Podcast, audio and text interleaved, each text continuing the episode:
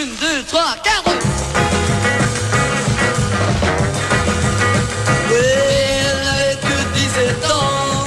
Oui, jamais vu auparavant. Je la regardais, c'était plus fort que moi. Je ne pouvais danser avec une autre. Ouh, elle était toujours en moi. Ça, c'est les Houlops. Fred, c'est-tu les Houlops, ça? Sultan. C'est les sultans, ça. C'est, euh, écoutez, écoutez, vous savez à quel point je tripe sur la musique pointue, les nouveaux, les nouveaux artistes inconnus, underground. Et là, je suis tombé sur un groupe que j'ai entendu, là, j'en revenais pas. Je pense que ça va pogner beaucoup. Ça s'appelle les Beatles. Les Beatles, je crois. Et écoutez ça, ça, je pense que ça va marcher. Non, les Beatles, OK? Euh, alors, Eco Vedette vient de publier euh, un magazine euh, sur les Beatles. C'est les c'est 55e anniversaire du fameux show qu'ils ont fait au Forum. Vous croyez tout connaître des Beatles, mais il y a une iconographie là-dedans. là. Il, y a, il y a plein de photos que moi, j'avais jamais vues. C'est vraiment trippant. Et nous allons euh, recevoir euh, Jean-François Brassard, qui est journaliste à Éco-Vedette, et bien sûr Pierre Huet, que vous connaissez ici, qui a un balado, Parole de Pierre Huet euh, à Cube Radio. Puis il va parler euh, dans un de ses épisodes, justement, euh, des Beatles. Salut les deux. Bonjour, Richard. Y a-tu encore des choses qu'on peut apprendre, ces Beatles? Là, je pense qu'on connaît même les bobettes, la marque de bobettes que Ringo portait quand il a enregistré. Je veux dire, y a-tu encore des choses à apprendre, ces Beatles? Euh, moi, moi, je pense que oui. J'ai fait une recherche. euh, je suis un fan de première heure, premièrement, qui remonte à l'adolescence, il y a une quarantaine d'années. Ben, j'ai travaillé des mois pour la recherche sur ce numéro-là. Et plus, moi qui pensais en savoir pas mal, plus je faisais ma recherche, plus je me rendais compte que Maud a dit qu'on a encore des choses à apprendre. Oui, puis il y a un type, peut-être le plus grand spécialiste euh, anglais des Beatles, qui fait une biographie en trois volumes, seulement le premier paru.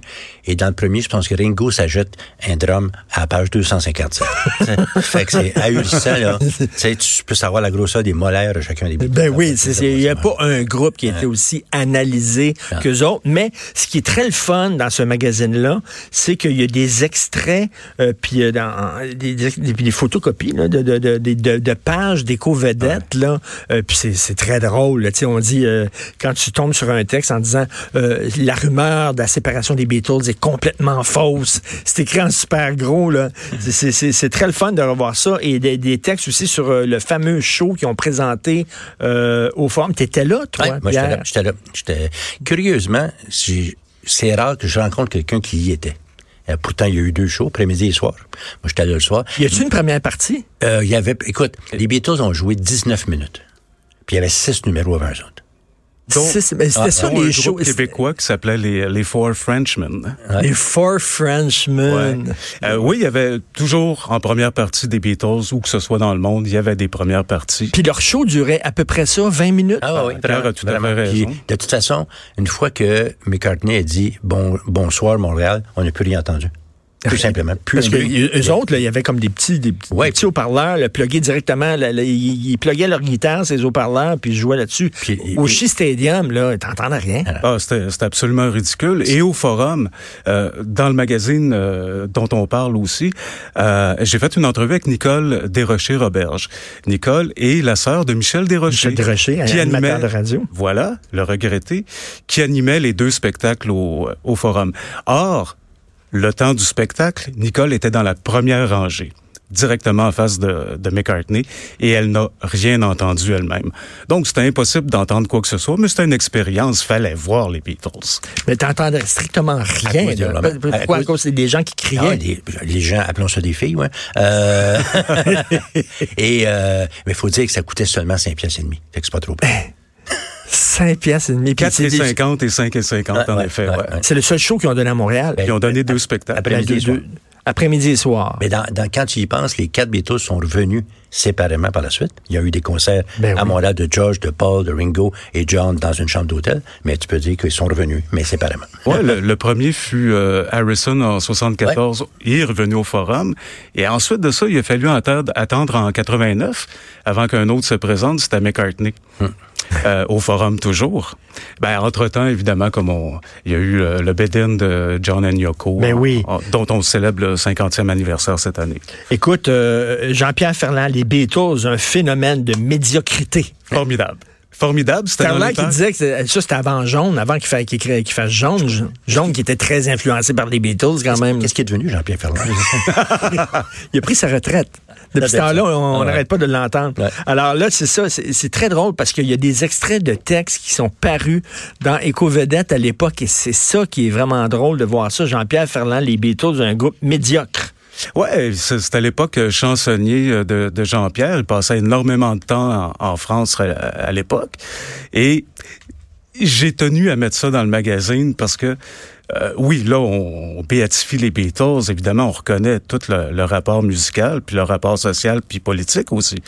Euh, mais c'est bon de se rappeler qu'à l'époque, ouais, il y avait un snobisme de chansonnier comme Jean-Pierre Ferland. Le père Gédéon qui écrivait, là. c'est ça, en parlant des fans, je pense, des Beatles, ce sont des veaux dans une clôture. le Ouais. père Gédéon qui était contre les Beatles, Frenchy Genreau qui était pour les Beatles, Pierre Lalonde qui était pour. C'est très drôle de voir ça, cette époque-là. Euh, Et Jeannette Bertrand qui est allée quoi, donner des cours de français aux Beatles? Ah non, cette ça, ça, c'est un épisode extraordinaire. C'est que euh, Jeannette, à l'époque, avait une émission de télé et Jeannette est aujourd'hui Jeannette et elle l'était énormément à l'époque. Elle est partie en mission. Quand elle a su que les Beatles venaient à Montréal, qui donnait une conférence de presse en après-midi, elle s'est dit, tiens, tiens, est-ce que ces jeunes gens-là, britanniques, savent qu'ils sont en territoire francophone? Elle s'est dit, probablement pas. Jeannette va à la conférence de presse. C'est à peu près la seule femme francophone dans l'assistance. Elle veut poser une question. Ben non, elle est pas capable. Elle remet son, son manteau à la fin, elle s'en va, et tout à coup, oups, quelqu'un lui tapote l'épaule par derrière. Elle se retourne. Il dit, la personne dit, euh, vous vouliez nous poser une question. C'était John Lennon. C'est John Lennon qui a tapoté l'épaule de Jeannette. Bertrand. Et Jeannette, monsieur, je voulais simplement vous expliquer que vous êtes au Québec. Euh, L'essentiel de votre public va être francophone ce soir. Ce serait bon de dire deux, trois mots en français. Ça a interpellé Lennon, qui est allé voir l'attaché de presse Derek Taylor. Derek et John ont amené Jeannette aux trois autres Beatles.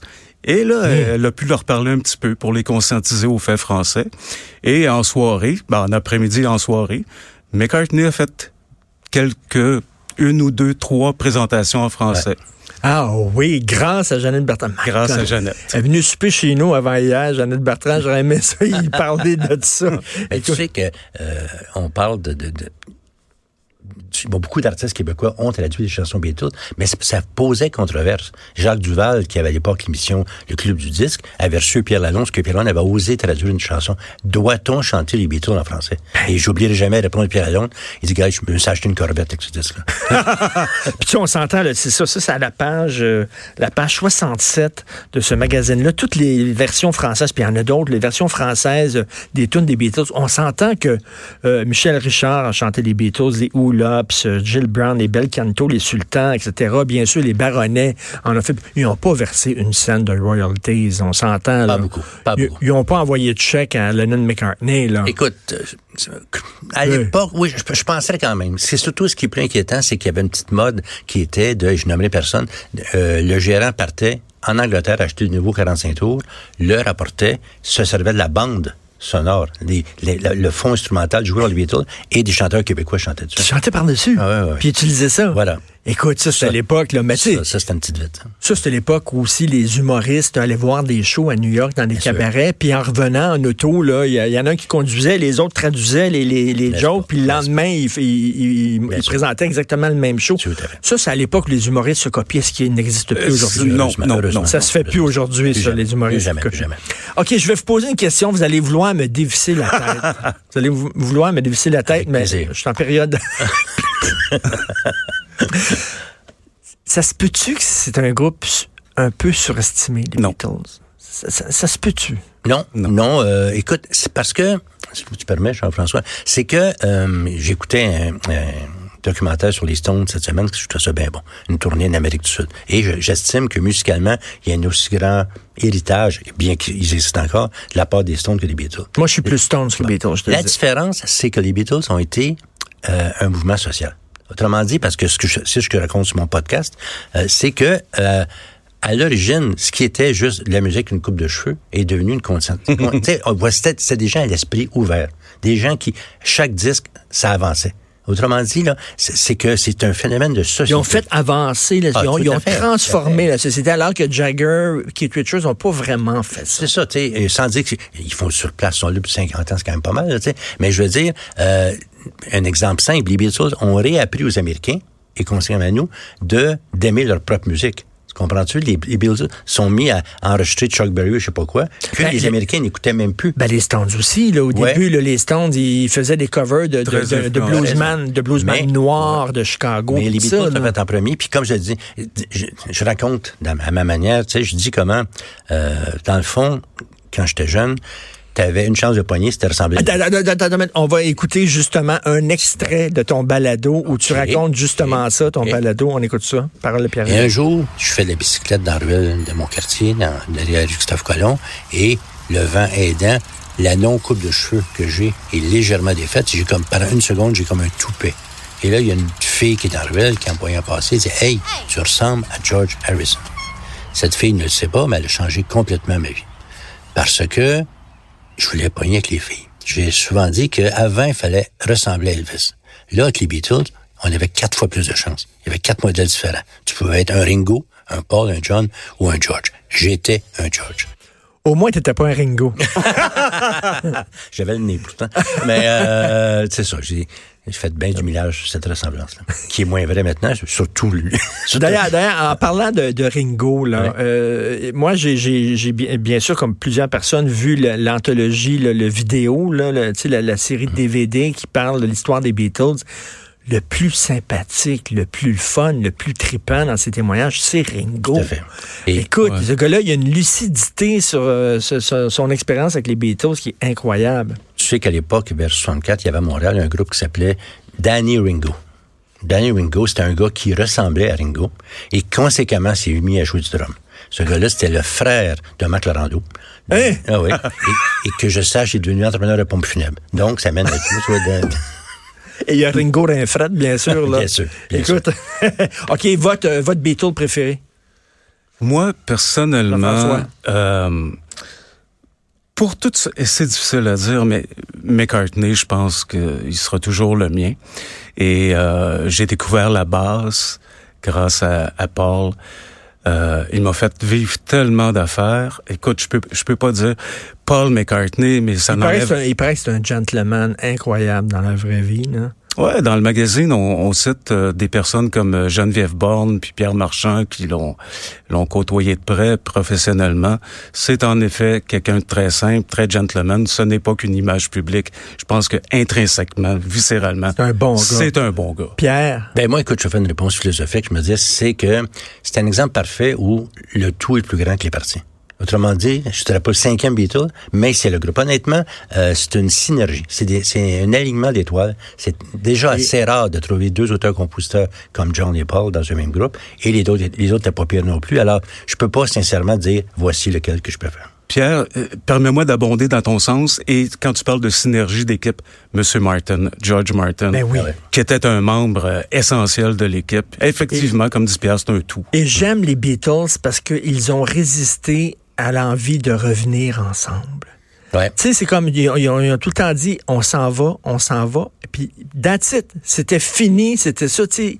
Parce que je- moi, je suis convaincu que s'ils étaient revenus ensemble, ça aurait été décevant. Ouais, puis tu sais, il y a une expression qui dit, le plus difficile, c'est d'être puis avoir été. Oui. Euh, c'est comment rester vivant, ce qui n'est pas le cas de deux, deux maintenant, et de rester, d'avoir ta propre euh, noblesse. C'est-à-dire que, parce que Paul McCartney, longtemps, quand il a parti de son groupe Wings, longtemps, il refusait de jouer des tunes des Beatles. C'était bon, Wings. Oui, ah, c'était bon. Ah, c'était bon. Ouais. Mais refuser de jouer des tunes des Beatles pour un monde qui peut faire ça. tu sais. À un moment donné, il a bien fallu qu'il se rende à l'évidence. Non pas que son groupe marchait pas bien, Wings, mais que je veux dire, il faut que tu donnes aux gens ce qu'ils veulent entendre aussi. Alors, c'est de, de porter ce lourd, lourd poids. Et les gens savent pas, là, parce que la bataille entre les Stones et les Beatles, puis là, je disais, moi, je je suis plus Stone, je trouve, je trouve plus sale, je trouve plus cul, je trouve plus sexe, il y a quelque chose que j'aime, plus délinquant, tout ça. Mais finalement, les vrais bombes, là, c'était les Beatles, c'était des fils d'ouvriers, Ah alors que les Stones étaient des fils fils de bourgeois. Oui, Jagger a fait euh, London School of Economics. Ben oui. fait que Les, les- les vrais, les, les- les vrais bombes, les Ouais, délinquants, c'était les Beatles. Puis rappelons-nous que les Beatles, oui, ils étaient pauvres, ils venaient de familles modestes, et leurs premières expériences sur scène, ben, ça a été à Hambourg. Puis dans Hambourg, ils jouaient dans des clubs de légers.